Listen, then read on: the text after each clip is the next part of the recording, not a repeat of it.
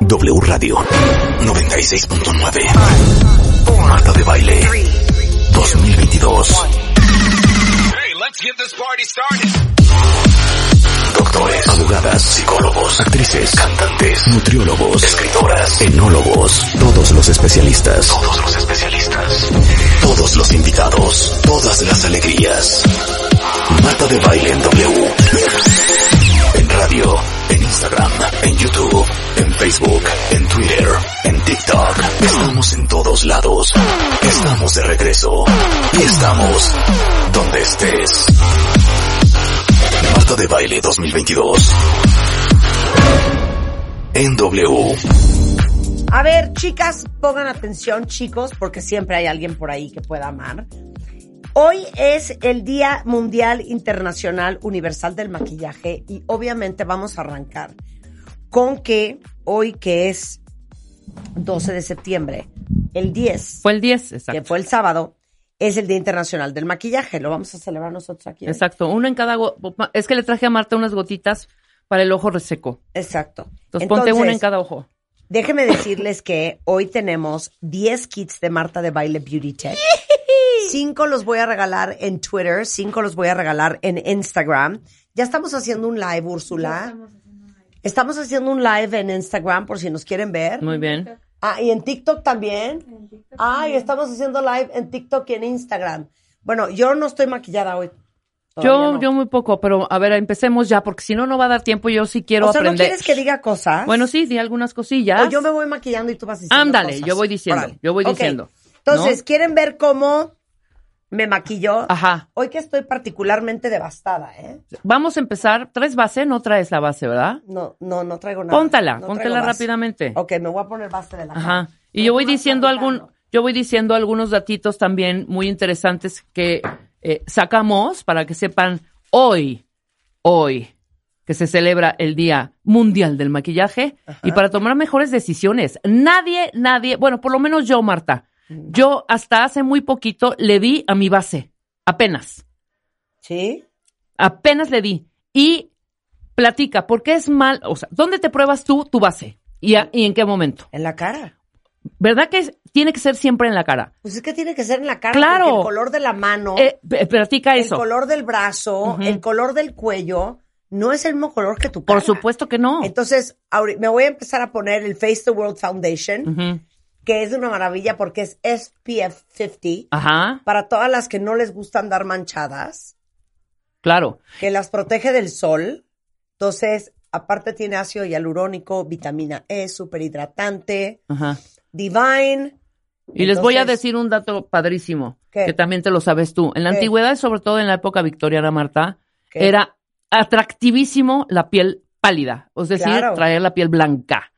Y por eso las personas se ponían, checa esto, hasta sanguijuelas para que te chuparan la sangre Y y te pudieras más y te blanca. vieras más, más blanca. Maquillajes a base del plomo, de plomo. ¿Qué hace el plomo? El plomo blanquea, pero es altamente tóxico. altamente tóxico, exactamente.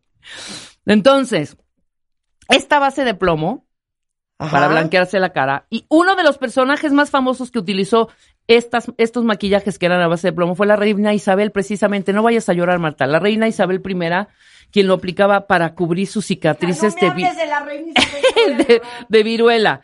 Esta mezcla de plomo, porque la mezclaban hasta con vinagre, que la reina utilizaba, se llamaba cerusa veneciana, Marta. Así se vendía. ¿Me vende cerusa veneciana? Sí, claro. Y lo que le lograba era despigmentar la piel para también, Ajá. para, evidentemente, para blanquearla, pero imagínate el daño al sistema nervioso, a la piel y ahora, evidentemente, la ciencia ha evolucionado, la tecnología en los maquillajes también, y no se usa ni medio, ni medio gramo de plomo en los, en los maquillajes. las que nos están viendo en Instagram, este, todavía no sale mi paleta de, de contour, blush Ah, o sea, estoy esperando tan Pero cañón. estoy usando el Clarins Contour to Go Skin Contour 2 in 1 Contour Stick Ajá. que sculpts and defines. Ok, entonces ¿Ya ya, te pusiste la base, mira qué bonito. Ya me puse la base Ajá. Es el Face the World Foundation de Marta de Baile Beauty Tech, que tiene, les digo, SPF 50, ácido hialurónico. Ahora, di estas cosas que te pusiste acá más obscuras. Aquí ya les dije. Ah, ok. Ya, Entonces,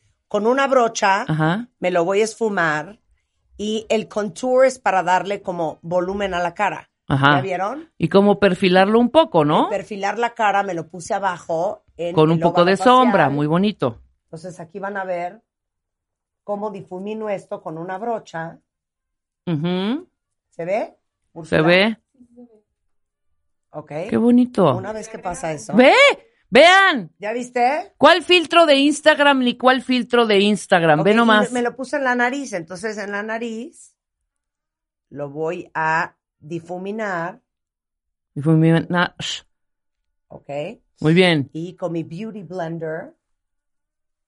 O sea, esto es maquillarse en Así me maquillo en las mañanas. 20 minutitos En menos. 20 minutos. Luego, yo soy súper, mega, recontra, ultra ojerosa. Ajá. Entonces, eso es muy importante para tapar la ojera. Y tenemos nuestro full coverage eh, concealer de Ajá. Marta de Viale Beauty que sabes que es súper, súper pigmentado. Entonces, cuando estoy particularmente ojerosa, como hoy, que no sé por qué llevo cansada como... este, Como tres todo el- todo años. el fin de semana. Entonces, quiero que lo vean. Ahora sí que es de alto pigmento y de gran cobertura. Y quiero que vean que el primero que uso Ajá. es un poco del color de mi piel para esconder y es y es como rosa, Está como padre. como naranja para esconder las, Las ojeras, ojeras. del infierno que traigo aquí. Entonces, pues ya saben que esto lo encuentran en Sephora y si alguien de ustedes es ojerosa como yo, eh, pues usen el 3 o el 4 que son los más eh, naranjas, porque el naranja mata el morado. Exacto. Entonces quiero que vean. Y luego yo tengo como aquí, en el cachetito, una partecita como roja. Como- pero es como una manchita o como unas chapitas, ¿no? Ajá, como unas chapita chapitas. peruana. Exacto, como Ajá. chapita peruana. Entonces ahí está el concealer. Ya está perfecto. Ya está perfecto. Oigan, las bases de maquillaje, importantísimo. No tengan, de pronto yo veo mis bases de maquillaje así de voy a usar esta. 2018. Ojo, las bases tienen una vida promedio de un año. Sí. Y el rímel también, ojo, hay que cambiarlo cada seis meses. Ya. Yo tengo una amiga, no sabes la intoxicada en la que se metió por ponerse una base caduca No. y un rímel que llevaba Claro. también es como cinco años ahí en su, en su eh, bolsita de maquillaje. Ojo con eso, hay que cambiarlo. ¿Qué vas a usar? Cejas, muy bien. Fill Me In es el eyebrow pencil que es waterproof. Ujú. ¿Ok? Entonces hago pequeñas pinceladas simulando pelito. Qué bonito. Y en el arco de la ceja me hago como una especie de piquito para que se levante y se abre el ojo. Exacto. ¿Ok? ¿Están viendo? Y el párpado te abra. Exacto. Marta, en la antigua Grecia, ¿sabes qué era lo súper atractivo? Ajá. Tener las cejas juntas. Incluso había mujeres que se ponían pelo de animal, Como cuentavientes, ajá, para simular la uniceja. Eso era súper, súper cool. ¿Y, saben ahora qué? no? Encontré en un viaje Ajá. eh, un gel que es para cejas, pero es de la misma marca que hacen gel para el pelo. Ajá. Entonces se llama Got to Be. Miren ¿Y, qué padre. ¿Y qué es? Para que no se te Para que no se despeine, muevan las para que no se muevan. Exacto.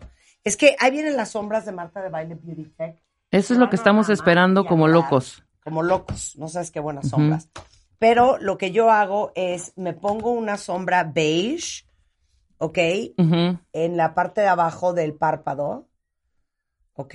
Sí, sí, sí. Nada más para quitarme como la... Yo, yo tengo como el párpado sombreado, como naturalmente. Ajá. Entonces, para quitarme eso. Y luego ¿Qué usas?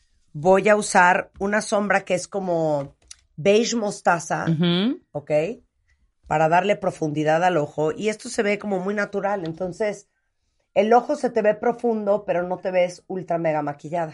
Exacto. ¿Ya Está viste? precioso. Divino. ¿Ya viste? Ajá. Ok. Bueno, entonces hay que esperar a que salgan las tuyas, hija. Ahí vienen, ahí vienen. Yo uso paciencia. Naked. Me gustan mucho. Las esas. sombras de Marta de Baile Beauty Check vienen de Italia. Ajá. Y entonces ahí vienen pronto. Ok. Luego, em, ¿qué más me voy a poner? Como no han salido mis blushes, me voy a poner un blush que encontré el otro día, que se llama Chiqui, de una marca que se llama Merit, Ajá. que es muy bonito. Entonces, me pongo mis chapitas así. No tengan miedo. El bloch. estoy súper chapeada, pero no estoy. Ahorita van a ver. Qué Entonces, bonito. agarro la brocha. Les fumo muy bien. Ajá. Y yo soy chapeada. A mí me gusta Heidi. Sí, exacto. A ti te gusta Heidi. A mí me gusta Heidi. Antes te podías poner, pero discreto. En la época victoriana no era como muy bien visto ponerte súper rojo. Es más, era hasta vulgar. Entonces preferían ponerse tantito rubor apenas simulado porque en esa época lo elegante era estar pálido, Pálido, blanco. claro. Totalmente. Voy con nuestro liquid eyeliner, que es lo máximo y es un super bestseller, con una punta súper larga, muy fácil de A delinear. ver, ahí está. Hoy que traigo el ojo como papujo, Pero no lo traes tan hinchado, ¿eh? se me hace que lo traigo. Pero nada más di cómo lo estás colocando, porque eso, En la orilla de las pestañas. ajá, Nada más. únicamente Para en la que a orilla de las que me pestañas. ponga el rímel, pues se vean las pestañas más llenas. Claro, se vea el volumen.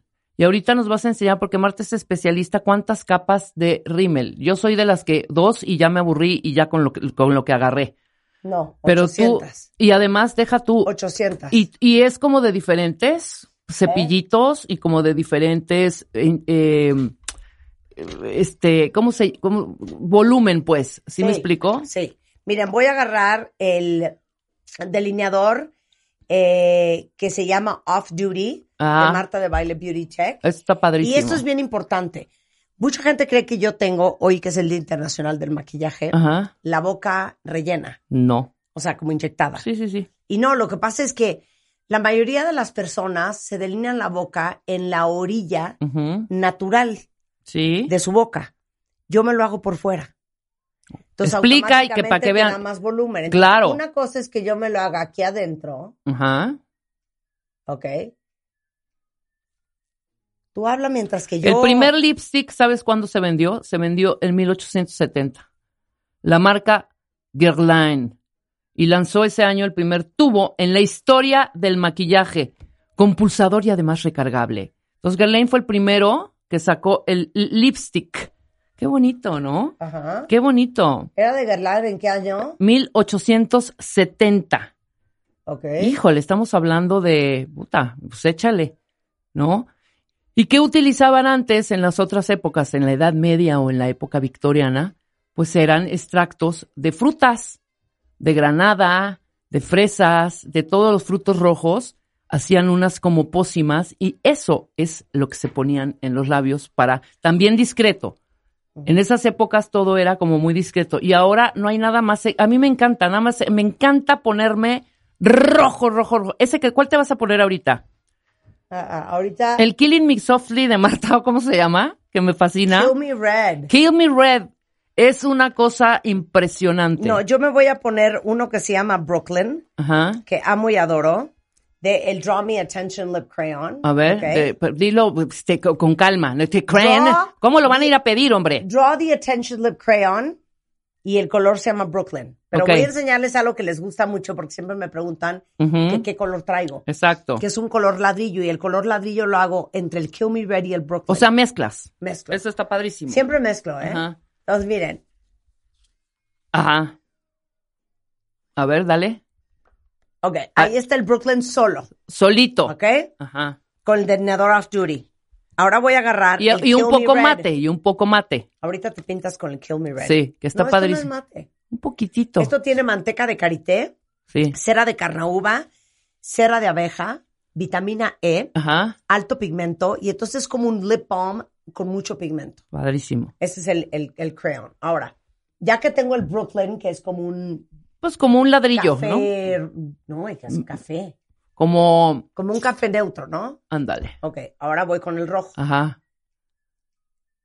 Di dónde me lo estoy poniendo. Marta se lo está poniendo ahorita en las comisuras de la parte de abajo, pero está haciendo también, y todos los que nos están viendo por Instagram y por TikTok, verán cómo también estás haciéndolo en las, eh, estás como dibujando, pues la orilla de la boca, Ajá. toda la, toda la boca, toda, primero dibujándola en las orillitas, ¿no? Estoy nomás haciéndolo en las comisuras. en los contornos, en las comisuras. Un poquito más, más grueso en, en cada una, en la de arriba y la de abajo. Pero también le estás dando, a ver, quiero ver qué hiciste. ¡Claro! ¡Claro! ¿Ya Eso. qué hice? Ajá. Lo que está haciendo es que al poner el lipstick en las comisuras y poner como eh, rayitos, ahorita lo están viendo en Instagram, lo que hace es dar volumen cañón. ¿Ya viste? Sí, por supuesto. Y no he terminado con la boca. Ajá. Entonces. No, la boca es todo un Brooklyn en arte, ¿eh? medio, Kill Me Red afuera. Ajá. Y entonces puedo tomar, puedo hacer dos cosas. A ver. O agarro uno de nuestros, eh, eh, ¿cómo se llaman? Concealers Ajá. y me pongo una gotita en medio. Sí. Ahí está el con- concealer, se puso para darle como brillito y también un poco. Hace cuenta que está pintando una boca en un lienzo para que se vea, claro, Con volumen. para que se vea con volumen. Puedo tomar el um, matte liquid lipstick y me pongo el XOXO en medio. Exacto.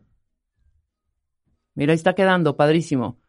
Vamos a hacer una pausa nosotros, seguimos en Instagram y en TikTok. Córranle para allá para que vean cómo va a quedar esa boca y para que no estén diciendo, Marta, déjate de inyectar esos labios. No se los inyecta. Ya de verdad, hace el volumen. Y me la puedo hacer todavía más grande si quiero. Exacto. Hacemos una pausa, regresamos, seguimos en Instagram y en TikTok. Vuélanle.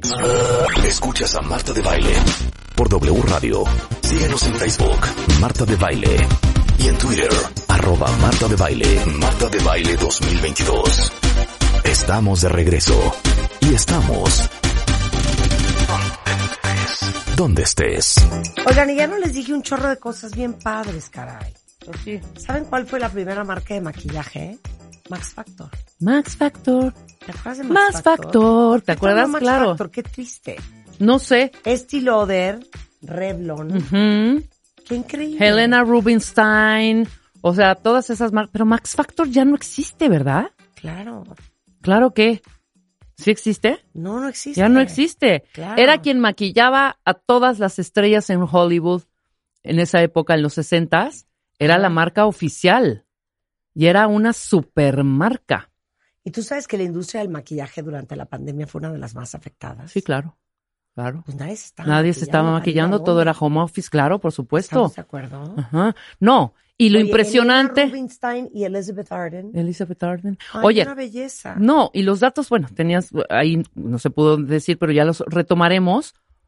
Los segundos en que se vende cada marca. No, ¿no? bueno, es impresionante. ¿Se acuerdan las, la paleta de sombras Urban Decay de- Exacto. de Naked? Di, Una cada seis segundos en el 2015. imagínate.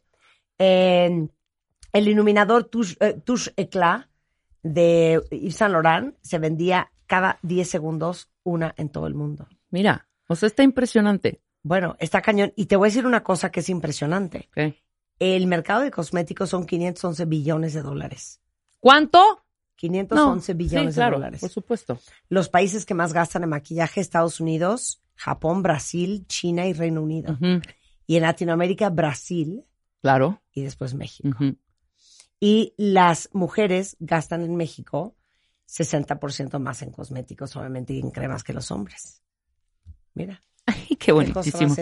Oye, Oigan, espérate, ver, alegrías. les tengo una super felicidad. Voy a regalar 10 kits de productos Marta de Baile Beauty Tech, una cosmetiquera, el Pencil Me In High Definition Contouring Matte Lip Liner, el Fill Me In Waterproof Precision Eyebrow Pencil y un Patent Pout Mega Plumping Lip Gloss. Eh, les voy a regalar también el Draw the Attention Lip Crayon. Les voy a regalar un este, Matte Liquid Lipstick. Eh, muchas cosas muy bonitas en su cosmetiquera de charol divino de Marta de Baile Beauty Tech. Padrísimo. Voy a regalar cinco ¿En en, Twitter? Instagram y cinco En en, Twitter. Twitter. ID de cuenta viente por delante. Entonces, Beauty Looks, ¿no? Sí. Como a mí y a todo el equipo nos encanta verlas y verlos felices usando todos nuestros productos de Marta de Baile Beauty Tech, vamos a implementar también cada mes el Look of the Month. Entonces, cada mes posteen en su Instagram una foto de su mejor beauty look con el hashtag beauty look, usando sus productos favoritos de Marta de Baile Beauty Tech. Nos taguean en arroba MD Beauty y compártanlo con el hashtag gatito look of the month. Y vamos a tener alegrías todos los meses para todos los que participen, pero yo personalmente voy a escoger mi favorito, aparte de que se va a llevar un super beauty kit con productos que van a amar, eh, los vamos a postear en nuestras redes. Este mes, del 12, o sea, desde hoy hasta el 26 de septiembre, y a finales de mes voy a dar a conocer el ganador en las redes de MD Beauty Tech y les vamos a regalar un super kit. Ahora, los kits que tengo hoy, ¿cómo los voy a regalar en Twitter y cómo los voy a regalar en Que Instagram? nos manden, por favor. Sí, por supuesto. Su beauty look. ¿Cómo que cómo los vas a regalar? O sea, así de fácil. O sea, tanto en Instagram como en, como en Facebook, como en eh, Twitter, que suban sus looks. Y tú escoge, escogemos los cinco de Twitter y los cinco de Instagram. Ok. Con el hashtag gatito beauty look, arróbenos en arroba MD Beauty Tech. Exactamente. Y a los 10 mejores looks les vamos a regalar Exactamente. de maquillaje. Exactamente. Así que Ahorita pónganse chulas y órale. Para explicarles. ¿Todavía no tienes ID de cuenta viente? No. Not yet, yet, yet. Consíguelo. En martadebaile.com. Martadebaile.com. Y sé parte de nuestra comunidad de cuentavientes. Marta de Baile 2022. Estamos de regreso. Y estamos donde estés. Bueno, qué espanto. Ha llegado esta mujer y Rebeca mío. y yo nos fuimos como hilo de media. Sí. Ay, doctora, De que si veo no sé qué. Ay, de Ay, que sí doctora, tengo yo esto. que tengo mentol. Rebeca, no, yo tengo los ojos rosas. No, Ajá. yo ya no veo del ojo derecho. Bueno, Carla Pérez Montaño es oftalmóloga, cirujana, con alta especialidad en retina y vitrio. Es presidenta de la Asociación Mexicana de Retina y miembro de la American Society of Retina Specialists. Hizo un observership de cirugía macular en el Retinal Valley Institute en McAllen y otro en cirugía compleja de retina en el Charles Retina Institute de Memphis, Tennessee. Lo que estoy traumada, Carla, Carla está en la clínica Lomas Altas, en las. Lomas de Chapultepec, y está también en, el, en su consultorio en el Dalinde, en la Roma Sur. Y más de un millón de personas tienen discapacidad visual y muchas de ellas tienen que ver con eh, las cataratas, degeneración macular, retinopatía diabética, glaucoma, etcétera, etcétera. Pero yo no sabía que dentro de los oftalmólogos también hay gente que se especialista o en retina o en Catarata, catarata, glaucoma, en glaucoma, en, en córnea. queratocono. Hay nueve, diez especialidades de, del pequeño ojito, Oye, entonces lo tuyo es la retina. la retina. A Sí. ver, cuéntalo todo. A ver, la anatomía del ojo, empecemos desde ahí. Pues eh, sabemos que está el ojo, que es el globo ocular, es, es- es un- un- una cosa redonda. La parte anterior se llama segmento anterior, que es lo que vemos así a través de, de- cuando vemos una persona de frente. Estás viendo el segmento el anterior. segmento anterior. Atrás de la pupila está el cristalino, donde hay cataratas, y ese es el segmento anterior. Todo lo demás es la retina, o sea, el segmento posterior. La retina cubre el ojo, la pared del ojo por la parte interna Ajá. y adentro hay un gel y esa, esa retina es tejido neurológico, o sea, como el cerebro, muy especializado que conecta con los dos nervios ópticos, se cruzan y se van al cerebro. Entonces es súper especializado, no hay, o sea, lo importante de la retina aquí, por eso es, es cuestión de, de que le- les demos el mensaje a todos, no hay reemplazo, no hay trasplante, no hay regeneración, eh, si la perdemos, la perdemos para siempre. Cállate los ojos, porque déjame, ahora sí que cállate los ojos, porque déjame decirte que una vez que hicimos un programa aquí, a los dos días o al día siguiente, Ajá. todos con arenita en los ojos. Todo la arenilla.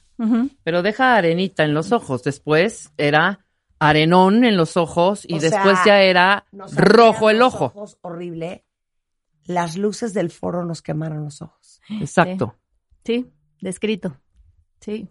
O sea, sí, sí, la, toda la, la, la luz ultravioleta, luego sí puede haber daño en la superficie. Esa es en el segmento anterior, súper molesta, pero tal vez no sea, a veces, ahí sí Fatal. podemos, ajá, ahí todavía tenemos trasplante de córnea, etcétera. Bueno, nunca, no, no llega eso, al menos que sea una quemadura grave de alguien de, de trabajo que, que, que Claro. esté haciendo fuego, etcétera. Pero, pero en estos ambientes es algo muy molesto, pero no llega a ser algo tan peligroso como la retina, porque la retina a veces no la sentimos, no sentimos que estamos enfermos o tenemos daño en un ojo y, y el otro nos compensa. Entonces lo grave es que va avanzando, avanzando y llegamos tarde a atendernos.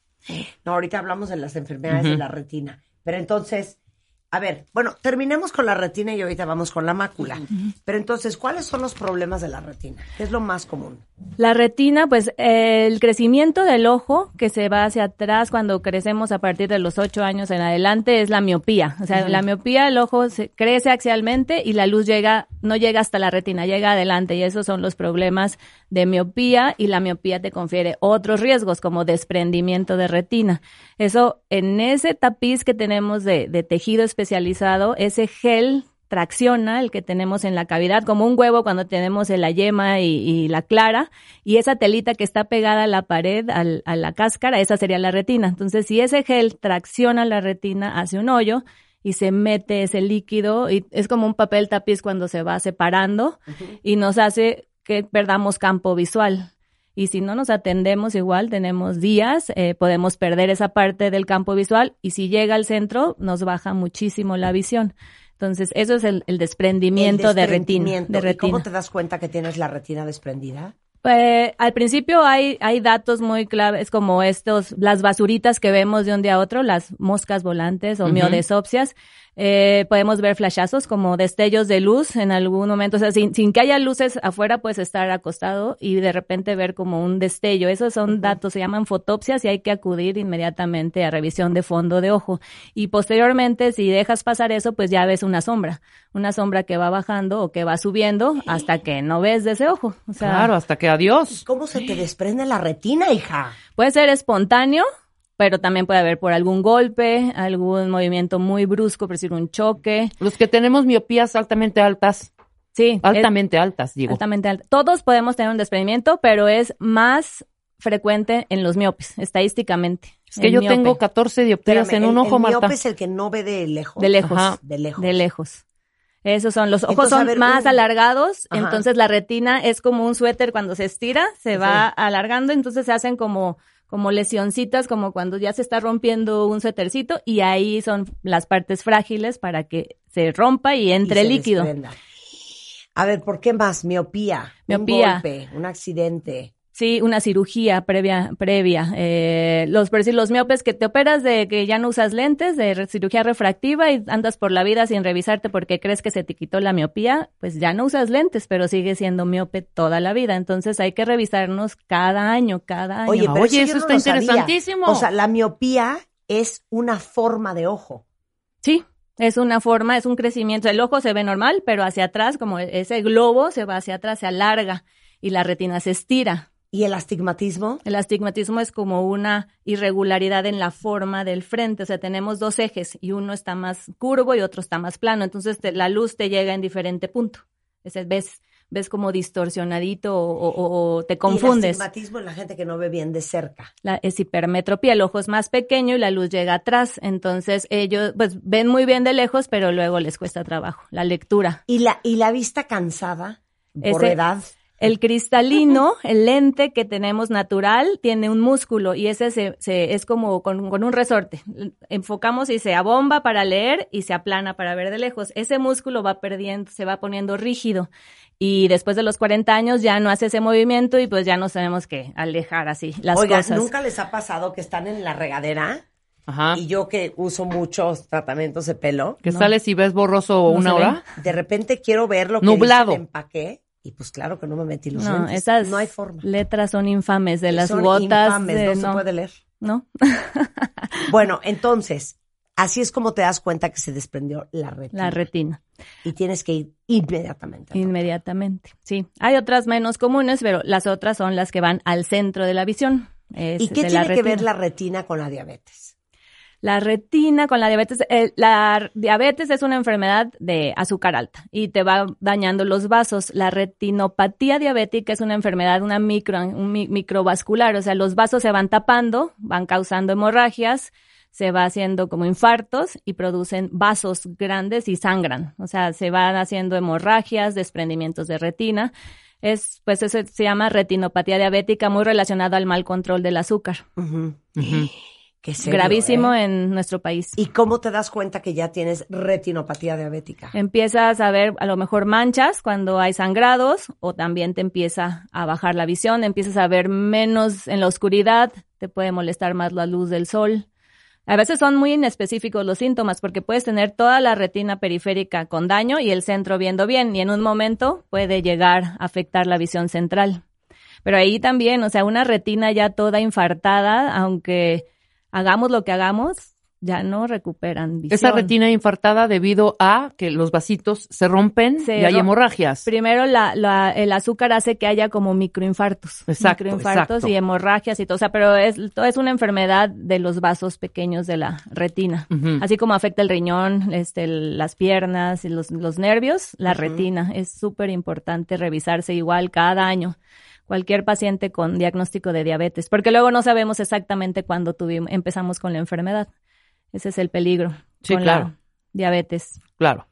Oye, ahora vamos con la mácula. La ¿Qué es la mácula? La mácula es una parte de la retina. Mucha gente dice, estoy enfermo de la mácula, pero eh, la retina cubre todo el ojo por dentro y la retina, la parte, la localización donde la luz se enfoca directamente en tu pupila y, y llega en la parte de atrás, es la mácula. Son 5 milímetros centrales, tenemos una en cada ojo y es la parte donde se concentran los fotorreceptores, así muchísimos en, en la parte central porque tenemos la visión más fina. Es ahí donde podemos ver con los colores, las, las letras chicas, eh, definir las caras, etcétera. Con la retina periférica es para el movimiento y lo, si no vemos lo mismo acá que, que lo que vemos de frente. Entonces, es la parte más importante. O sea, podemos tener una lesión grande en la periferia y algo pequeñito en el centro y nos va a afectar mucho más la visión, algo en la mácula. Claro. Oye, y, y dijiste algo bien interesante, ¿eh? pero como cuando un ojo flaquea, el otro entra y hace el paro, Sí. puedes no darte cuenta. Sí, sí, porque tenemos dos campos visuales y se, se como que sobreponen. Entonces, si un ojo está compensando el otro, el paciente puede ir por la vida ya con una enfermedad creciendo en un Ajá. ojo y no darse cuenta. En el diabético, en las personas con diabetes pasa mucho. Tienen la enfermedad en un ojo y ven con el otro y ahí la van llevando y hasta que empiezan con un problema en el segundo ojo, acuden a consulta, igual en la degeneración macular. Ok, ahora, eh, a ver, ¿podemos hacer una prueba ahorita de, Eh, Sí, ¿De visión? de visión? Sí, Sí. porque una forma como de autoevaluarnos es ver algo de una lectura normal y taparnos un ojo Ajá. y ver eh, y con el otro ojo y valorar que estamos leyendo exactamente lo mismo con ambos ojos. Yo no, hombre, yo no. Yo veo borroso de uno. No, igual yo. Con lentes, los dos. con lentes de Ah, cerca, ver, claro. Con lentes Yo de- traigo Ah, lentes y veo borroso, doctora, hombre. No, pues ya, a consulta, saliendo de aquí. ¿Neta? O sea, aquí me tengo que acercar acá para leer, mira. Es que Ahí. tienes, eres miope alta. Sí, miope. Y acá, así, ya veo. Pero acá, mira, me tengo que hacer. Sí, en cuanto en- estoy muy cerca. Pero es por tu hasta 10 graduación. centímetros. Sí, es por su tu gra- graduación está Aquí, mal. de Pero acuerdo sí- a las cifras de INEGI, aquí veo perfecto. Y acá, de acuerdo a las cifras de INEGI, dos millones acá. Aquí con el izquierdo y acá con el derecho. Sí. No, pero lo lees. Eso es cuestión de arreglar Sí, lo leo, la lo leo, claro, sí. claro, lo leo. Y otra forma es valorar, por decirlo, algo recto, una regla, un marco de una puerta, de una ventana y ver que esté derecho, que no se ondula, que no se distorsiona. Eso es bien importante porque las enfermedades de la mácula antes de bajar la visión distorsionan, o sea, se ve chueco. O sea, A se ver, ve- Marta, ¿ves, ¿ves bien ese marco? ¿Qué? No se te distorsionan los marcos, tienes que ver derecho. Todos los marcos, porque la mácula, Perfecto. uno de los efectos que hace es Perfecto. distorsionar. No, y por mi decir, para algo es- periférico de la, del desprendimiento de retina podemos taparnos un ojo y ver, ver algo en el frente y ver que nuestro, sin ver a otro lado, ver- viéndome a mí, así, Veo perfecto No. todo alrededor. y ver exactamente que el campo visual no haya sombras, no haya algo que se nos tape. Bien. Entonces, eso es como valorar nuestro campo visual periférico y con la lectura vemos nuestra parte central, la mácula. que es- Oye, nada más, aclara. ¿Cómo te das cuenta cuáles son los síntomas de enfermedad de la mácula? Sí, primero la distorsión sería, Ajá. este, checar que no vemos ondulado, que nos baje la visión, que no estemos leyendo lo que estábamos leyendo previamente con nuestros lentes o si no usamos lentes sin lentes. También podemos ver una mancha, o sea, si nos tapamos, ver como algo que se nos borra en el centro. Eh, también podemos ver de diferente tamaño las cosas con un ojo y con, con el otro, diferente tamaño, más que nada, Ujú. pero bien corregida la graduación. Y nada más, eso serían, ya de otras enfermedades periféricas podemos tener manchas flotando, eh, pérdida del campo visual, y pérdida de líneas de visión. Le llamamos líneas de visión. Si se acuerdan cómo valoramos la visión con una cartilla y vemos el 20-400 y el 20-20, ¿no? El 20-20 es la visión normal. Si, si vamos perdiendo esas líneas de visión, hay algo. Sí, totalmente. Ahora, ¿qué estudios haces para ver, o sea, para ver que sí, efectivamente tenemos una bronca de rutina? O sea, poner el, la lámpara y ver directo al ojo, ¿ya tienes un diagnóstico? Primero, o sea, evaluamos la visión, checamos con, o sea, hacemos la graduación, hacemos la capacidad visual y checamos con, tenemos unos microscopios y hacemos cortes de luz, podemos ver la transparencia del ojo, la pupila, el, si hay catarata y de ahí dilatamos la pupila y vemos toda la retina. Con eso ya sabemos si hay algo. A veces podemos hacer estudios todavía más específicos como se llama tomografía con luz y podemos ver como un corte histológico por medio de luz de la mácula exactamente. Podemos ver todas sus capas, si hay alguna distorsión, irregularidad, tracción, agujero. Claro. Ahora, dijo, dijiste algo súper interesante antes de, de, de irnos a corte. Dijiste, como tenemos, evidentemente tenemos dos ojos, un ojo compensa al otro.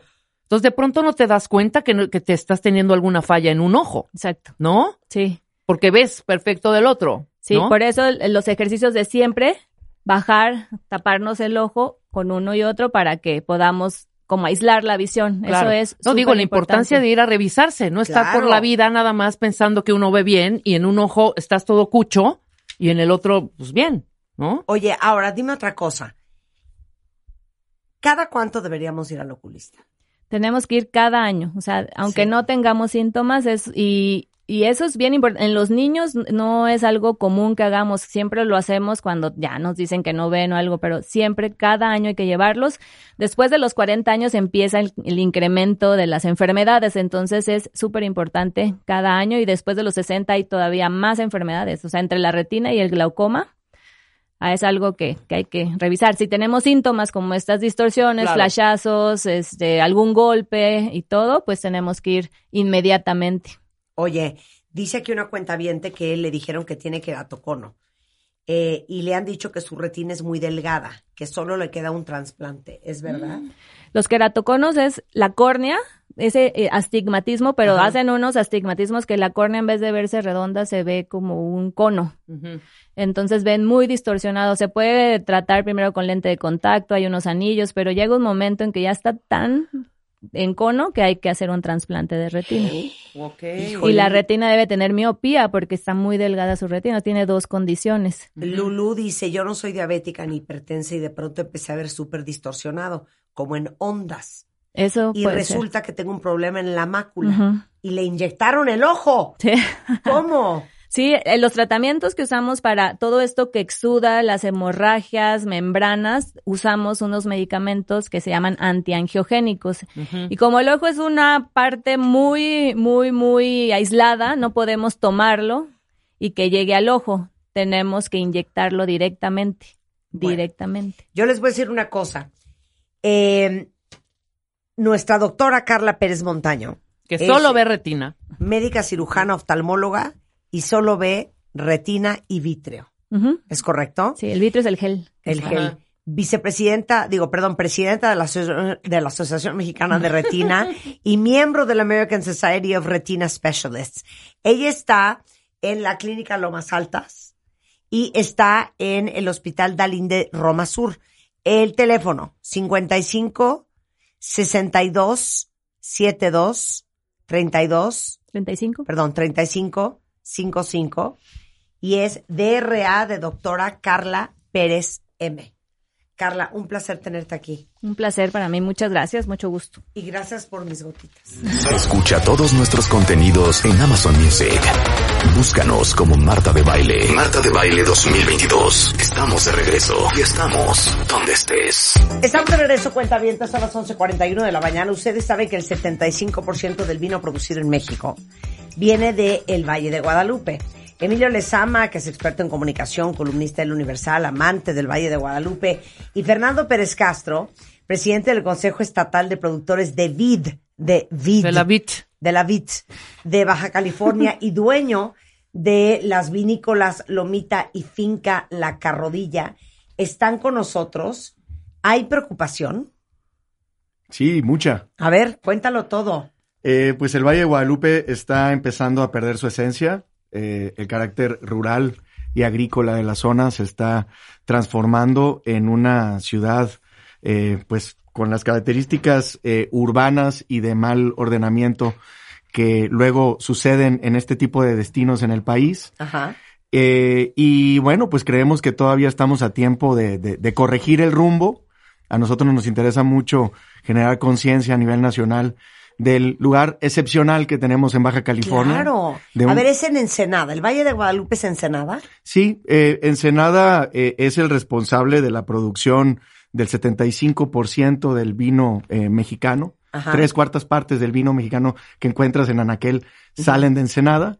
Tiene varios valles. Sin embargo, el valle icónico es el Valle de Guadalupe, que es en donde está concentrado el mayor número de vinícolas y que también de un tiempo a la fecha se ha convertido en una región enoturística, que ha empezado a tener un recambio hacia la actividad meramente turística, que es lo que nos, lo que nos preocupa. Claro. A ver, pero a ver, la bronca actualmente, Fernando y Emilio, jump in cuando quieras, están construyendo antros, centros nocturnos, fraccionamientos, conciertos masivos, se ha lotificado, se ha vendido tierra y todo ilegalmente. Pues eh, sospechamos, tampoco somos este, investigadores ni mucho menos, pero hay un marco regulatorio que establece de una manera muy clara cuáles son las zonas agrícolas, cuáles son las zonas de conservación. En las zonas de conservación prácticamente no debes de tocar absolutamente nada porque es el colchón ecológico para poder soportar la actividad productiva. Eh, y hay zonas también condicionadas al desarrollo y de asentamiento humano en donde puede haber este, actividades comerciales de un poquito mayor alto impacto. Pero Este, ¿de qué me estás hablando, Fernando? A ver, entre el 2014 y el 2019, y, y dime si esta estadística es correcta, si este número es correcto, se perdió un 18% de la tierra agrícola en el valle y piensan que 5.445 hectáreas de tierras agrícolas que había en 2017 van a quedar para el 2027 menos de la mitad. Sí, eh, ¿Pero eh, de qué me estás hablando? Esa es la Pero ¿cómo preocupación es ahora. que el gobierno de Baja California no esté protegiendo el Valle de Guadalupe? O sea, es como si en Champaña, es como en si en Sonoma. Sí. Ah, ¿sabes qué? Vamos a poner un club de golf aquí. Exacto, vamos a Raspa. poner aquí. ¿Sabes qué? Sí. A ver, agárrate esas hectáreas y si hacemos un Holiday Inn aquí. Anda, exacto. Es lo mismo, ¿eh? Es lo mismo. Y esos lugares, o sea, están más protegidos que el rabo de Rebeca. Y mira que el rabo de Rebeca. Está bien protegido y con candado, pero sí. A ver, explica. No es que no exista un marco último no sé- no regulatorio, sé es que no se, no se regula. Simplemente no, Pero- no, no se llevan las reglas a cabo, ¿no? Sí, hay, hay, eh, hay un muy buen marco regulatorio en el Valle de Guadalupe. Tenemos un programa de ordenamiento ecológico, urbano y turístico. Me parece que en ese sentido las autoridades han, se han aplicado, pero luego la implementación del mismo es lo complicado, ¿no? Este, de, de nada sirve tener una serie de reglas si estas reglas, este, no se cumplen. Y de ahí es que la consecuencia es que empecemos a ver síntomas en donde eh, veamos una erosión del destino que se parece Claro. mucho a lo que ha sucedido en otras regiones del país. Perdón, ninguna erosión más erosiva que Playa del Carmen.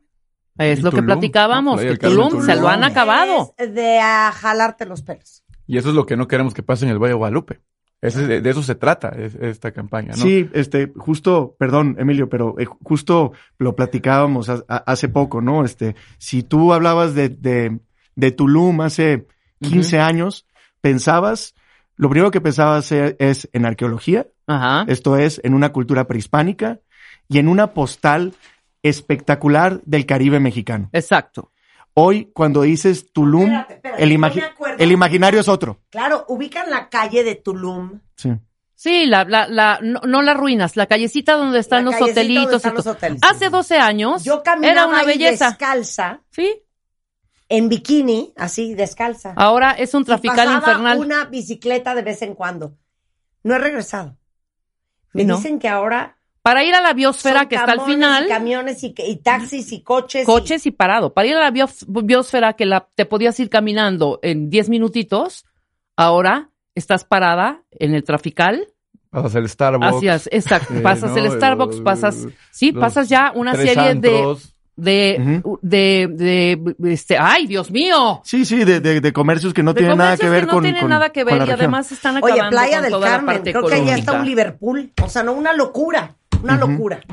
Así es, bueno, pues este, eh, nosotros lo vemos de la misma, de la misma manera y eh, yo calculo que estaremos unos cinco años atrás de Tulum. A lo mejor hace diez años también, si alguien hubiera levantado la mano y hubiera dicho, oigan, tenemos que tener cuidado con Tulum. Está bien que vengan hoteles boutique, está bien que, te- que vengan restaurantes o centros nocturnos, pero tienen que venir de una manera respetuosa, cuidando la Claro. ecología. Si alguien lo hubiera dicho en su momento, hubieran dicho, ay ya, ¿no? Ve- Vete a abrazar árboles a otra parte. ¿Y qué es lo que sucedió 10 años después? Que hoy estamos en un, en, en ante zonas con un impacto tal que ya casi es irreversible el, el, el pensar en recuperarlas. El Valle de Guadalupe todavía no está ahí.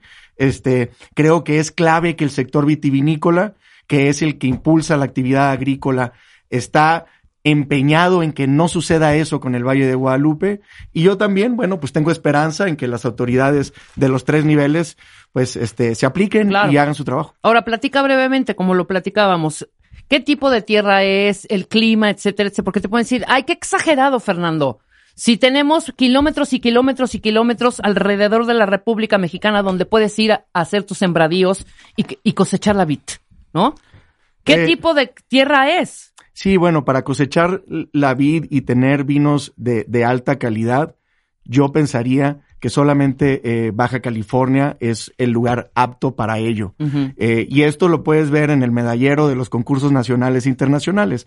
Baja California tiene el liderazgo absoluto en Claro. ese sentido y también en, en términos cuantitativos en cuanto a la producción. Desde la parte, digamos, climatológica, este, o del terruño de, de nuestros valles en Ensenada, pues estamos hablando primero, primero tendríamos que hablar de la biosfera, ¿no? ¿A qué biosfera pertenecemos? Pertenecemos a la biosfera del Chaparral, una biosfera que solamente se encuentra en eh, Sudáfrica, que se encuentra en Australia, en la franja mediterránea de Europa y de África y en Chile. Y si tú analizas esos países o los países que están por esa biosfera, son países productores de vino. Claro. ¿Por qué? Porque las características climatológicas de esa biosfera es, eh, son las características ideales para el cultivo de la vid. Y eso lo tenemos nada más en un cachito de la República que está en el municipio de Ensenada. Ahí de ahí que para nosotros el, plan- el, el máximo lujo es poder tener una planta que le haga honor a esa tierra y poder presentar un vino que pueda estar en la mesa de cualquier parte del mundo, no solamente de México, y, Y que, no muy, y que muy orgullosamente digamos, Y no nos esto es mexicano. Claro que sí. Ahora, ¿no quieren vino? Espérate, pues pongan tiene antros. que ver, pero a ver, espérense, tiene que ver la temperatura. Sí. el clima, las horas de sol, la latitud, los suelos de baja fertilidad, o sea, eh, eh, los niveles de brisa, la temperatura del aire, todo. Sí, eh, nosotros tenemos, es una especie de, de, de- de tormenta perfecta lo que sucede en los valles de Ensenada. Por, eh, y acaba de pasar un huracán, a lo mejor no es el mejor término, pero eh, eh, es, es una combinación de factores y de variables que, que hacen que, que, que la zona sea la óptima para la plantación eh, de, de, de una vegetación de tipo mediterráneo. Claro. Este, estamos bordeando el margen de la, de la franja eh, mediterránea. Como bien comenta Marta, eh, nuestros veranos, a diferencia del resto del país, que ahorita está haciendo frío en la Ciudad de México, a diferencia del resto del país, los veranos en Baja California son secos. No llueve, mientras en México está lleno de tormentas tropicales y de huracanes, etcétera, etcétera. Nosotros en Baja California tenemos un clima muy caliente y muy seco. Este, tenemos una amplitud térmica, que es el punto más caliente y más frío del día, de por lo menos 10 grados. Esta es una variable fundamental para tener uvas de alta calidad. Y esto sucede en los valles de Ensenada por la proximidad que tenemos con el, con el Océano Pacífico, porque nuestros viñedos se bañan con la brisa marina durante la noche y la madrugada, y esto genera un, un fenómeno térmico que hace que nuestras noches y nuestras madruga- madrugadas sean bien, bien frías y nuestras mañanas y días bien, bien calientes. Claro. Esto nada más sucede en el municipio de Ensenada en los valles de esta, de esta localidad. Pero te digo una cosa, no te quiero romper el corazón, ¿eh? Sí hay que ponerse a chambear, porque creo que pocos No, claro. lugares son malos para cuidar su riqueza natural y, y- y- y- y cultural que México. Ujú. Voltea a ver el centro histórico. No. Bueno, vergonzoso. El otro día nos, nos platicaba una cronista de la Ciudad de México que lugares como, por ejemplo, la última casa de José Ortiz de Domínguez, Ahí fueron a demolerla. O sea, creo que era un oxo. O sea, no, no, una, unas Horrores, barbaridades. horrores. Paseo de la Reforma hicieron lo que se les roncó la gana. Tiran casas que deberían de ser patrimonio cultural de este país. Exacto. Este, digo, las selvas, eh, los lugares arqueológicos. Y ahora, el Valle de Guadalupe. Ahora, como decías, Fernando, todo se puede hacer. Hay A un ver, marco ¿qué le están regulatorio. pidiendo? ¿Qué le están pidiendo con esta Pero, campaña espérame, pero al con gobierno orden, del estado? ¿no? A ver, Le estamos pidiendo al, al gobierno del estado que yo, que yo les diría ahí que es una solicitud de mucho tiempo, no nada más a esta administración. Y también yo insisto en que esto no se debe limitar solamente a la autoridad. Todos somos corresponsables, incluso hasta el sector vitivinícola. Y quienes nos visitan y quienes están haciendo emprendimientos y están este, haciendo inversiones dentro del Valle de Guadalupe. O sea, esto nos compete a todos.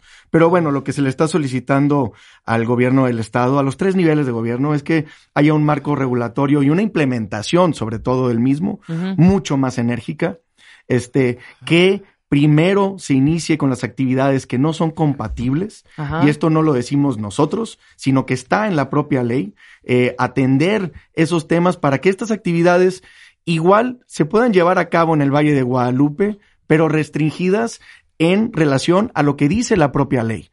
Claro. Eh, y eh, pues nosotros quisiéramos que el Valle de Guadalupe fuera denominado como un patrimonio de los mexicanos, como un patrimonio biocultural que se pudiera este, respetar y proteger para que eh, eventualmente se lo podamos dar a las, a, las, a las siguientes generaciones. Luego dicen por ahí que, que la tierra este, no fue heredada por nuestros abuelos, sino que fue prestada por nuestros hijos Claro. y eventualmente nosotros tendremos que rendirles cuentas a ellos y, y, y bueno, pues este queremos hacerlo con la frente en alto y decirles, hijos, aquí está este tesoro que nos dieron, que nos, que nos dieron nuestros abuelos, aquí Claro. está, ahora les toca a ustedes cuidar. Y, Sí, y, no decir, aquí se hacía, Sí, aquí se cosechaba. así es. Y agregaría, digo, yo, yo no soy del Valle de Guadalupe, como varios columnistas esta semana me he sumado a escribir sobre el tema y a platicarlo por el amor y el cariño que le tengo, eh, igual que hicieron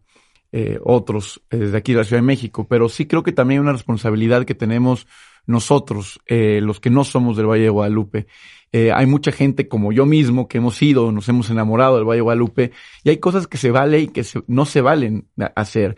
Hoy hay un gran negocio de las bodas, por ejemplo, en el Valle de Guadalupe. Mucha gente quiere hacer su boda en el Valle y hay toda una industria de wedding planners que te plantean tu boda a Acapulco o tu boda a Cuernavaca en el Valle de Guadalupe sin ninguna atención al lugar al que estás yendo. Claro. Yo creo que si vas a hacer una boda al Valle de Guadalupe tienes que entender a qué vas.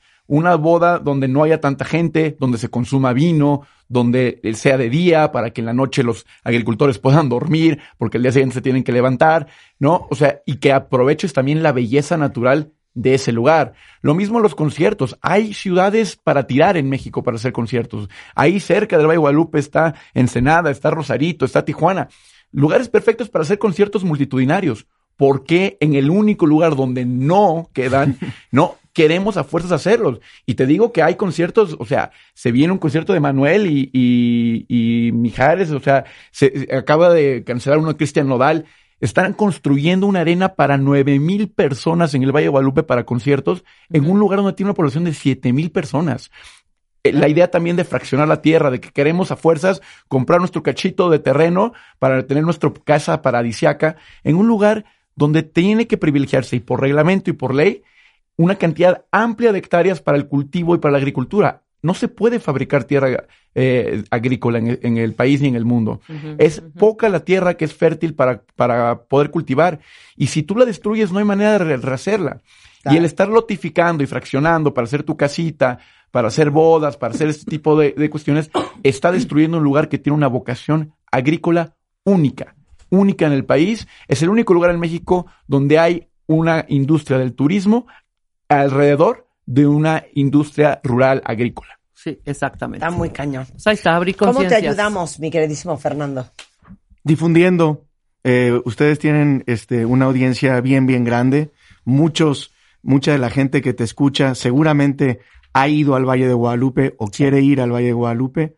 Bueno, pues que lo hagan con responsabilidad, con empatía, este, con, con civismo y que sepan que están llegando a un lugar con una fragilidad eh, ecológica que eh, merece que tengamos cuidado y bueno, pues también este, hacerle un llamado a la autoridad, pues para que, para que participe, para que se involucre y para que juntos convirtamos al Valle de Guadalupe Claro. en, el, en el destino enoturístico del siglo XXI que se merece. Eso. ¿Por qué siempre matando la gallina de los huevos de oro? Pues, ¿no? Eh, Fernando, muchísimas gracias. Fernando Pérez Castro es presidente del Consejo Estatal de Productores de VIT de Baja California y dueño de las vinícolas Lomita y Finca de la Carrodilla. Emilio Lezama, eh, columnista de La Universal, amante del Valle de Guadalupe. Muchísimas gracias por traer esto a nuestra atención. Qué gusto estar con ustedes, Marta. Igualmente, 11 11.58 de la mañana en W Radio, regresando. Ahora resulta que el COVID tiene un impacto directo sobre la tiroides. No me lo van a creer el cuento. Sí. Regresando con el jefe de endocrinología del Hospital ABC, Odette Stempa, Dr. O, is in the house al volver. ¿Todavía no tienes ID de cuenta viente? No. Not yet, yet, yet. Consíguelo.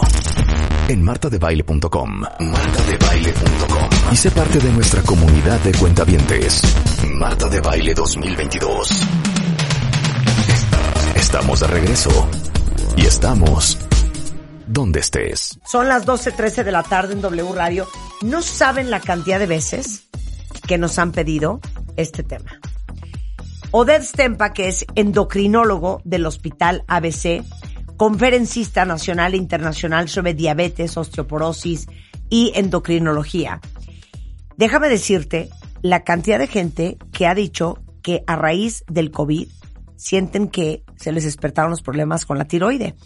Eh, es más, ahí les va un dato interesante. Después de la gripe española, eh, el COVID-19 es la pandemia más letal y de más rápida propagación de la que se tenga registro en el mundo. Eh, y de acuerdo al Mayo Clinic, aparte de daños en el corazón, los riñones, la piel y el cerebro, también puede haber inflamación y problemas en el sistema inmunitario. 12% de los pacientes que desarrollan neumonía grave por COVID han tenido hipotiroidismo, Hiper. hipertiroidismo, hipertiroidismo. Entonces, ¿qué está pasando, hijo? Así es, querida Martita. Así Ay, es. no, y yo aparte yo leí el otro día el cuento del Pfizer boob. Que los que nos pusimos la vacuna de Pfizer, ¿ya habías oído eso? Ah, ya, ver- ¿verdad? Que a muchas mujeres les crecieron las chichis. Yo ya no puedo que me crezcan las chichis más. Y yo sí tengo vacuna Pfizer. Fíjate que de eso no tengo registro. Y Ah, no, muy léanlo, léanlo. Se llama no Pfizer, vacuna Pfizer boob. Y es mujeres que traen la vacuna de Pfizer que le crecieron las chichis. Bueno, pero fíjate que sí, lo que dices, Marta, es totalmente cierto desde que... De la tiroide. Sí, cuando empezó la pandemia, pues evidentemente en etapas tempranas no veíamos muchos pacientes, pero recientemente la atención o la búsqueda de atención médica por problemas de tiroides eh, después de un mes o dos meses de haber padecido COVID Ajá. se está haciendo muy frecuente. Y, y sí, ya existen eh, varias cosas que han sido publicadas y que han sido descritas bastante claramente. Y es muy frecuente. Y eso se debe a, diferentes cosas. Por un lado, como bien mencionaste hace un momento, eh, el- el- la interacción que hay entre el SARS-CoV-2, que es el virus que causa COVID, y el sistema inmunológico es clarísima. Eh, la respuesta inmunológica que produce COVID es prolongada y este dato es interesante, las células de la tiroides tienen ese mismo receptor que usa el virus para entrar al organismo. Es decir, ese virus de alguna manera también tiene entrada a la tiroides y ese es uno de los mecanismos a través de los cuales se han descrito estos problemas. Mencionabas que 12% de los pacientes desarrollan eh, hipertiroidismo cuando tuvieron neumonía grave por COVID. Es decir, esa tiroides empieza a producir un exceso de hormonas tiroideas, lo que se conoce como hipertiroidismo, Ajá. y ahora lo estamos viendo con mucho más frecuencia y eso, por supuesto, ha llamado la atención de todos los endocrinólogos. Aquí la cuestión es que hasta el momento Ajá. el tratamiento de estos eh, pacientes con hipertiroidismo debe de ser prácticamente igual que si no estuvieran relacionados a COVID. Aquí el reto es que los pacientes piensen en esta posibilidad, se hagan los estudios o acudan incluso antes con un especialista para poder valorar esta cuestión, porque si llevan uno o dos meses de haberse recuperado de COVID Ajá. y sienten, por ejemplo, te voy a dar nada más el ejemplo más claro, el síntoma más frecuente. Es que antes de que lo digas, porque yo siento que puede ser que te dio COVID no hace dos, hace ocho meses, y que a lo mejor porque andabas papaloteando, o porque no habíamos hablado de esto, o porque no conocías los síntomas, sí traes un problema de tiroides y no te has dado cuenta. Sí, claro. A ver, La gran mayoría de la gente que tiene estos problemas de tiroides ni siquiera lo sospecha y van a ver al médico general o a, o a quien les atendió de la tiroides y también el índice de sospecha es bajo. Pero probablemente una de las cosas que más vemos es el famosísimo síndrome de fatiga crónica, gente que no deja de estar Ah, cansada. Ah, yo estoy permanentemente agotada. Eso, por ejemplo, eso es un síntoma que A debe ver, hacer sospechar. ¿Quién de ustedes vive permanentemente agotado? Ah, es más, anoche hablaba con mi amiga Cici, le decía yo, hija, ¿tú no estás permanentemente cansada? Y me decía, es que me tomo siestas, no es que yo no puedo tomar siestas. Pero ¿cómo sabes que estás permanentemente cansado? Fíjate lo que te voy a preguntar. Por la tiroide y no porque no paras. Bueno, eh, fíjate que aquí en los medios urbanos estamos demasiado mal acostumbrados a no parar, Sí. a empezar a trabajar muy temprano y no tomarnos ninguna pausa. Y eso, por supuesto, es una causa frecuentísima de fatiga crónica. Sin embargo, puede siempre haber atrás algún trastorno de tiroides que no estamos detectando. Y mira que es muy fácil hacerlo A ver. es una consulta y la consulta te, te guiará a solicitar algún examen de laboratorio, nada complejo, bastante simple y con eso simple se puede sa- salir de la duda si tienes o no tienes un problema de la tiroides. Y como le explico muchas veces a los pacientes, si tenemos aquí un examen de tiroides que sale normal y usted sigue muy cansado, bueno, ese cansancio no es por la Claro, tiroides. porque usted no para, Así señor. es, o Claro. por cualquier otra cosa, ¿no? Pero entonces lo que tú dirías es, si ustedes están permanentemente cansados, simplemente por default, descarten que sea un problema. Totalmente, tiroideo. absolutamente, porque puede ser una causa que ahí está y no nos estamos dando cuenta. Ahora, no es el único síntoma. Con esto del hipertiroidismo, cuando la tiroides trabaja de más, todo, to- todos nuestros órganos y sistemas trabajan en forma acelerada. Entonces, fíjense, puede haber ansiedad y nerviosismo de aparición reciente que no, que no conocíamos y de pronto estamos to- todo el tiempo ansiosos y no sabemos por qué. Palpitaciones, taquicardia, mucha dificultad para dormir. Ajá. Cuando un paciente menciona que tiene esto, hay que investigar tiroides definitivamente.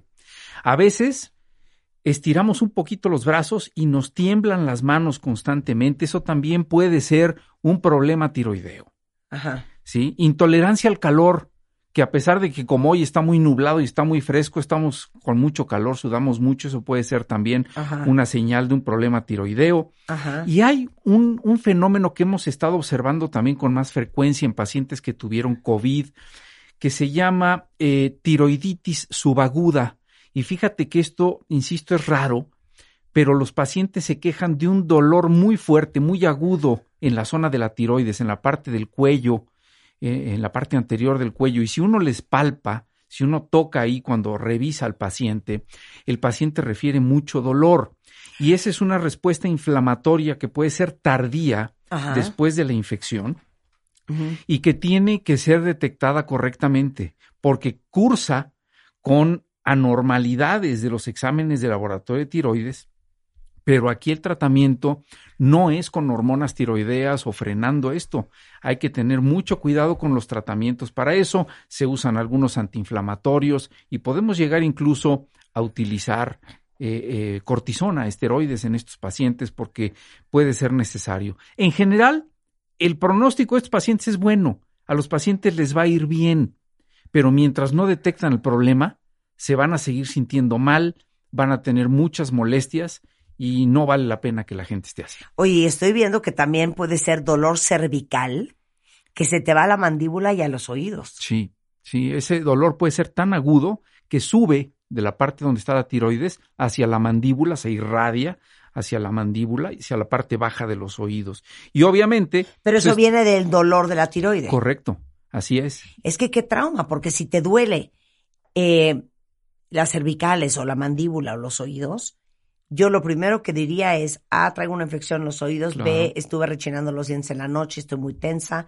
jamás pensaría en la tiroides. Sí, o tengo una infección en los oídos y entonces vamos a ver, eh, vamos a buscar ayuda para esta cuestión. A veces incluso nos dan algún tratamiento antibiótico para eso, pero no termina de resolver del todo el cuadro inflamatorio de la tiroides. Por eso es tan importante detectarlo en forma oportuna.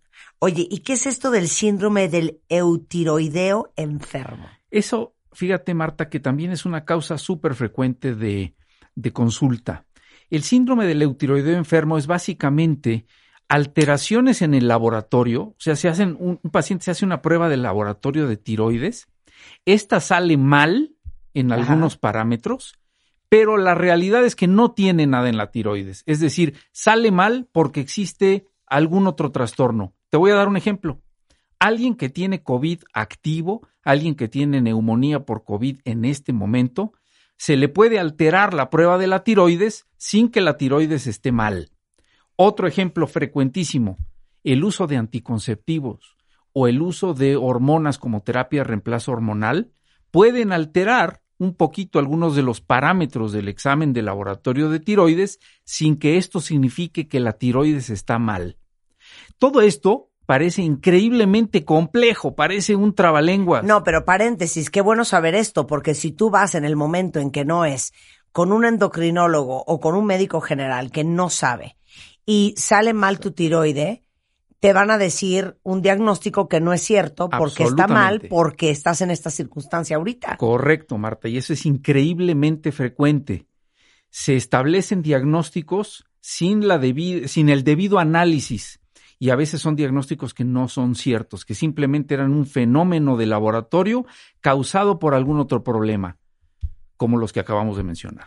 Oye, a ver, regresando del corte, vamos a darles otra vez toda la lista de cómo pueden sospechar si tienen la tiroide mal después del COVID y qué tienen que hacer con el doctor O, Dr. Oded Estempa, al volver. No se vayan.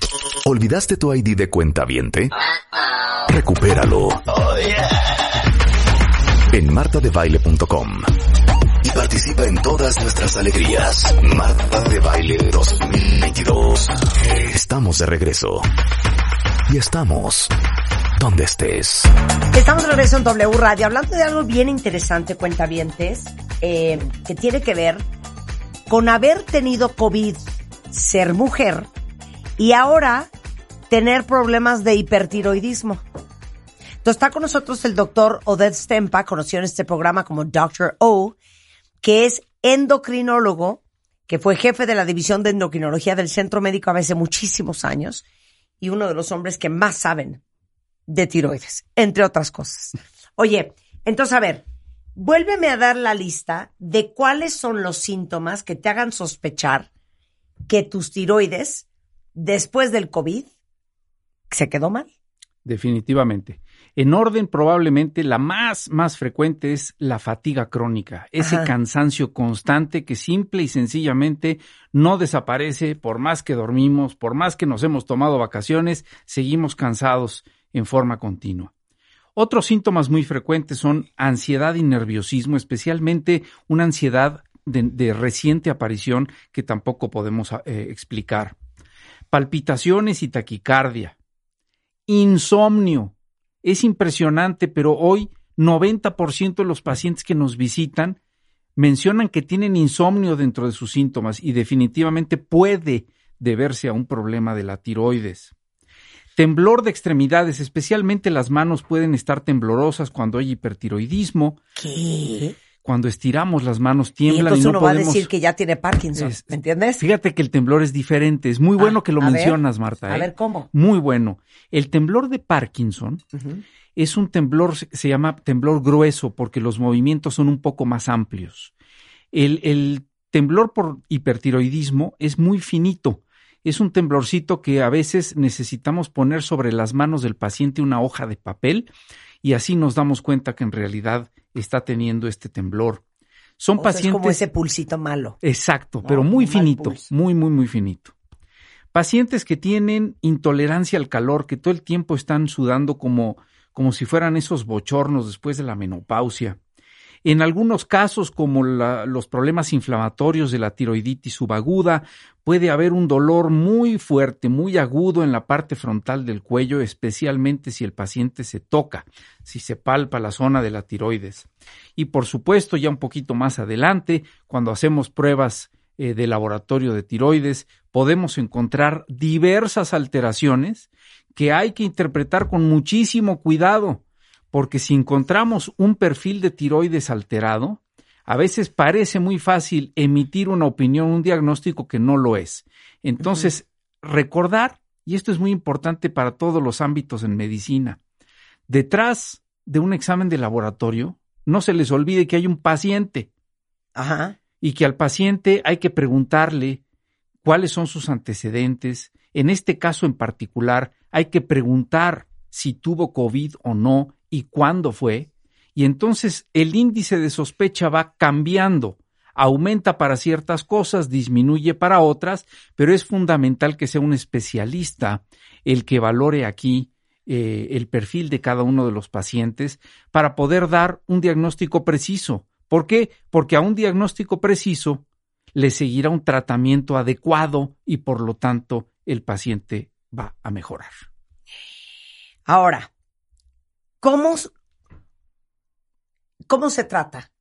Y normalmente las secuelas de COVID en la tiroides siempre es hipertiroidismo.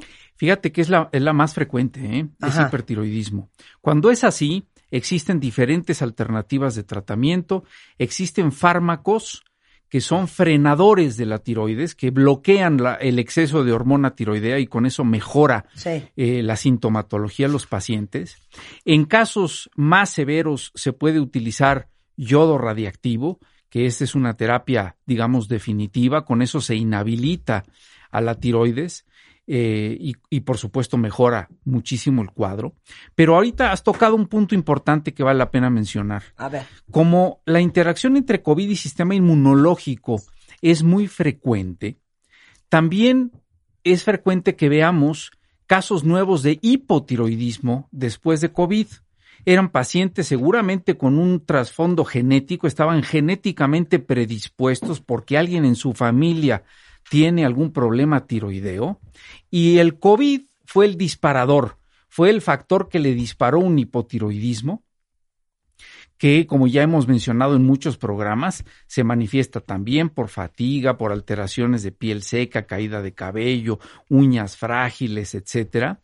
Y cuando se detecta que estos síntomas son por hipotiroidismo, entonces el tratamiento debe de ser con hormonas tiroideas con levotiroxina sódica en la gran mayoría de los casos, que afortunadamente es una terapia muy disponible, con muchísimos años ya de experiencia, de presencia en los mercados, con muy pocos efectos adversos y los pacientes sin duda se benefician enormemente de este tipo de tratamientos. Todos son disponibles, en, en gran medida son tratamientos sencillos y a los pacientes les va bastante bien. Oye, esta es una muy buena pregunta de Alma.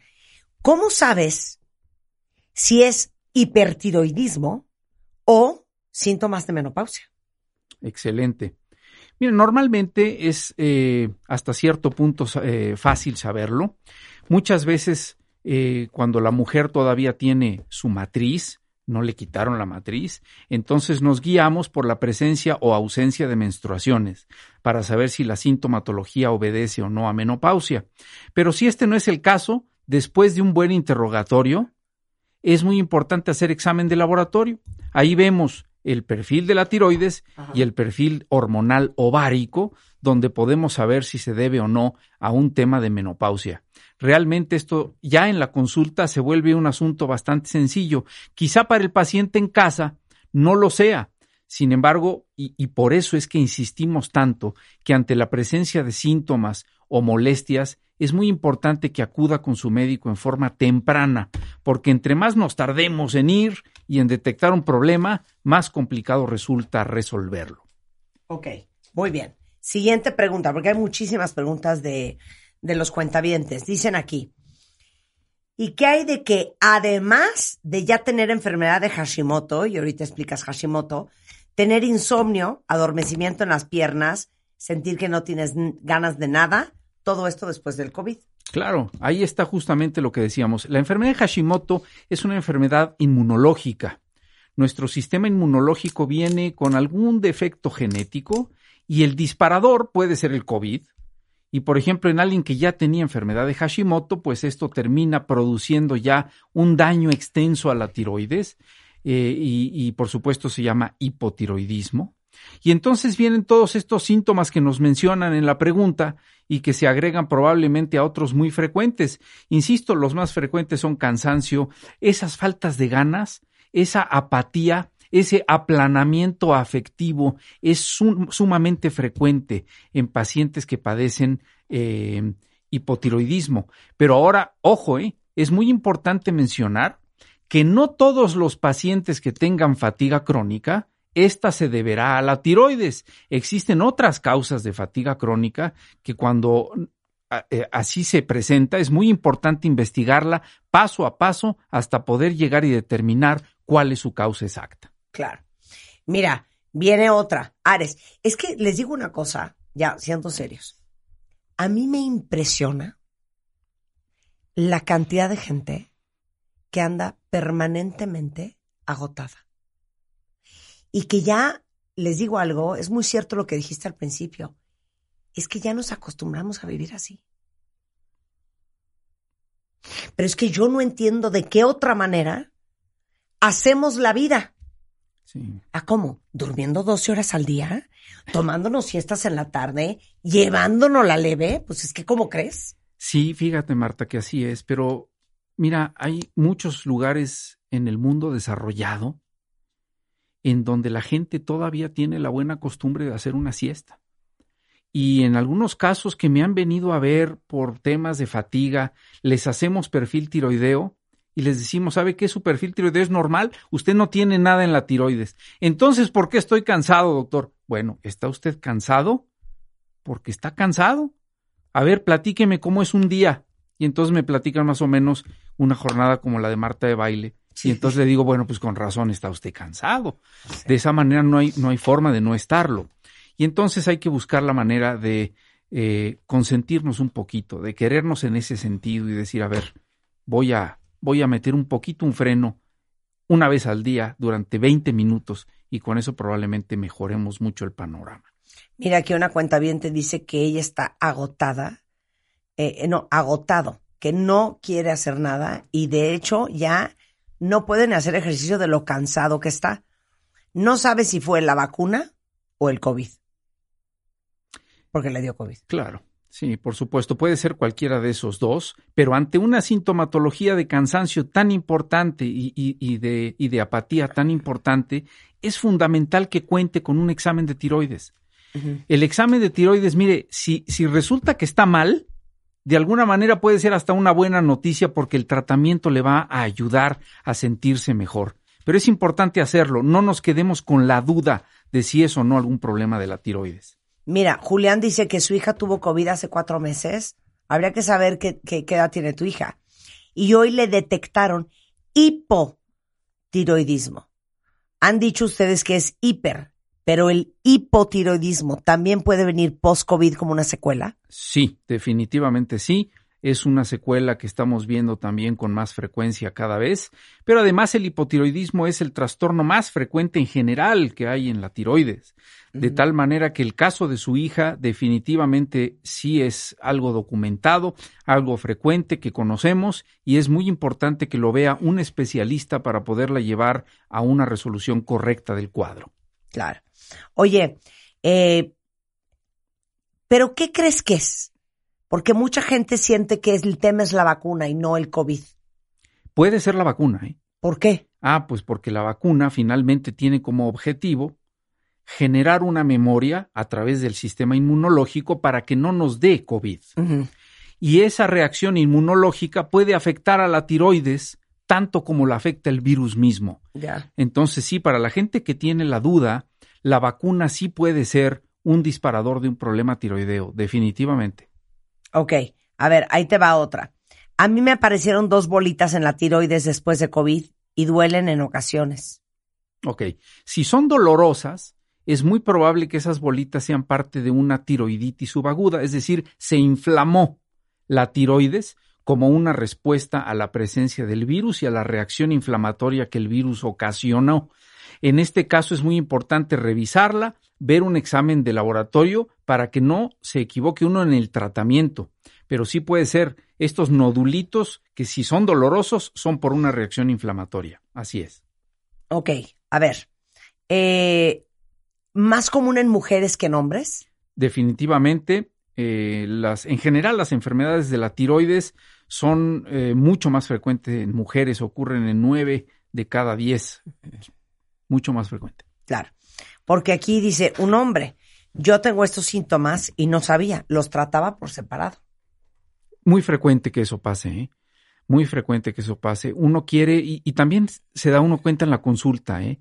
Cuando vienen los pacientes y nos platican sus síntomas, ellos tienen en la mente la posibilidad de recibir un medicamento para cada síntoma. Imagínense esa cosa, sería una locura.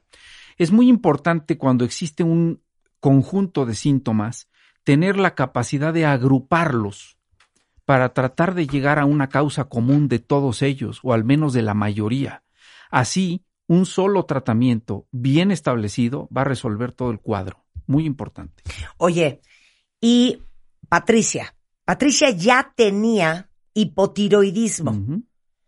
Y cuando le dio el COVID, y no sabe si fue el COVID o la vacuna, se le desajustó de nuevo toda la tiroides. Sí, sí, eso también es, eh, es una fuerte posibilidad.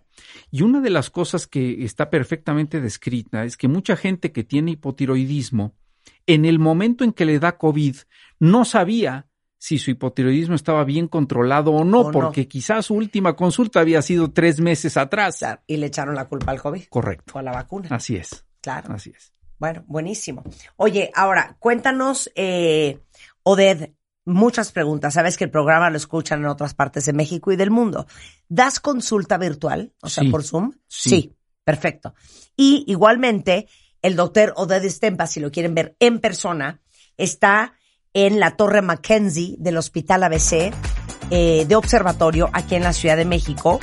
En Instagram es DR Oded Stempa, en Facebook DR Stempa y el teléfono de su consultorio, apúntenlo en la E de endocrinólogo.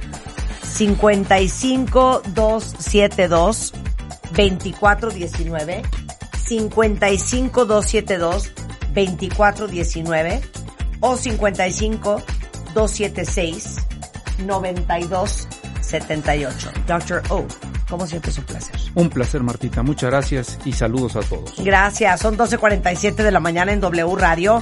Señores, esténse súper pendientes en Twitter y en Instagram. Ah, para los premios. Porque estamos a todo lo que da, viendo a ver quién de ustedes se va a llevar uno de los 10 kits de maquillaje de Marta de Baile Beauty Tech. Beauty que vamos a regalar el resto del día, así es que estén pendientes en Instagram y en Twitter. Y recuerden que los pueden encontrar en themdshop.com, en ah, Sephora, tanto online como en sus tiendas Sephora de confianza. Y que hoy es, bueno, fue el sábado, pero hoy celebramos el Día Internacional Mundial Universal Del maquillaje. maquillaje. O sea, tuve que entrar porque dijiste dos veces o tres embraguiantes. Luego dijiste la tiroide y luego las tiroides. Y luego la ¿Qué- ¿Qué está tiroides. pasando? ¿Qué está pasando? ¿Ya es viernes? No. Ay, Dios mío. Bueno, cuentavientes. Sí, pero te pedí que te salieras porque me dio un ataque de Y ya risa. me fui a ir a tomar Ah, un y- helado. y me ya fui no a- te volviste a me- meter. Me, fui a Roxy. Después pasé por ahí por la garufa y ya regresé. Qué bonito. Oigan, estamos de regreso mañana Adiós. junto a las 10 de la mañana. Pásenla bien, mucho más el resto de la tarde en W Radio con Carlos Loret y así las cosas. ¡Súbele, Willy! Escuchas a Marta de Baile por W Radio. Síguenos en Facebook, Marta de Baile y en Twitter, arroba Marta de Baile, Marta de Baile 2022. Estamos de regreso y estamos donde estés.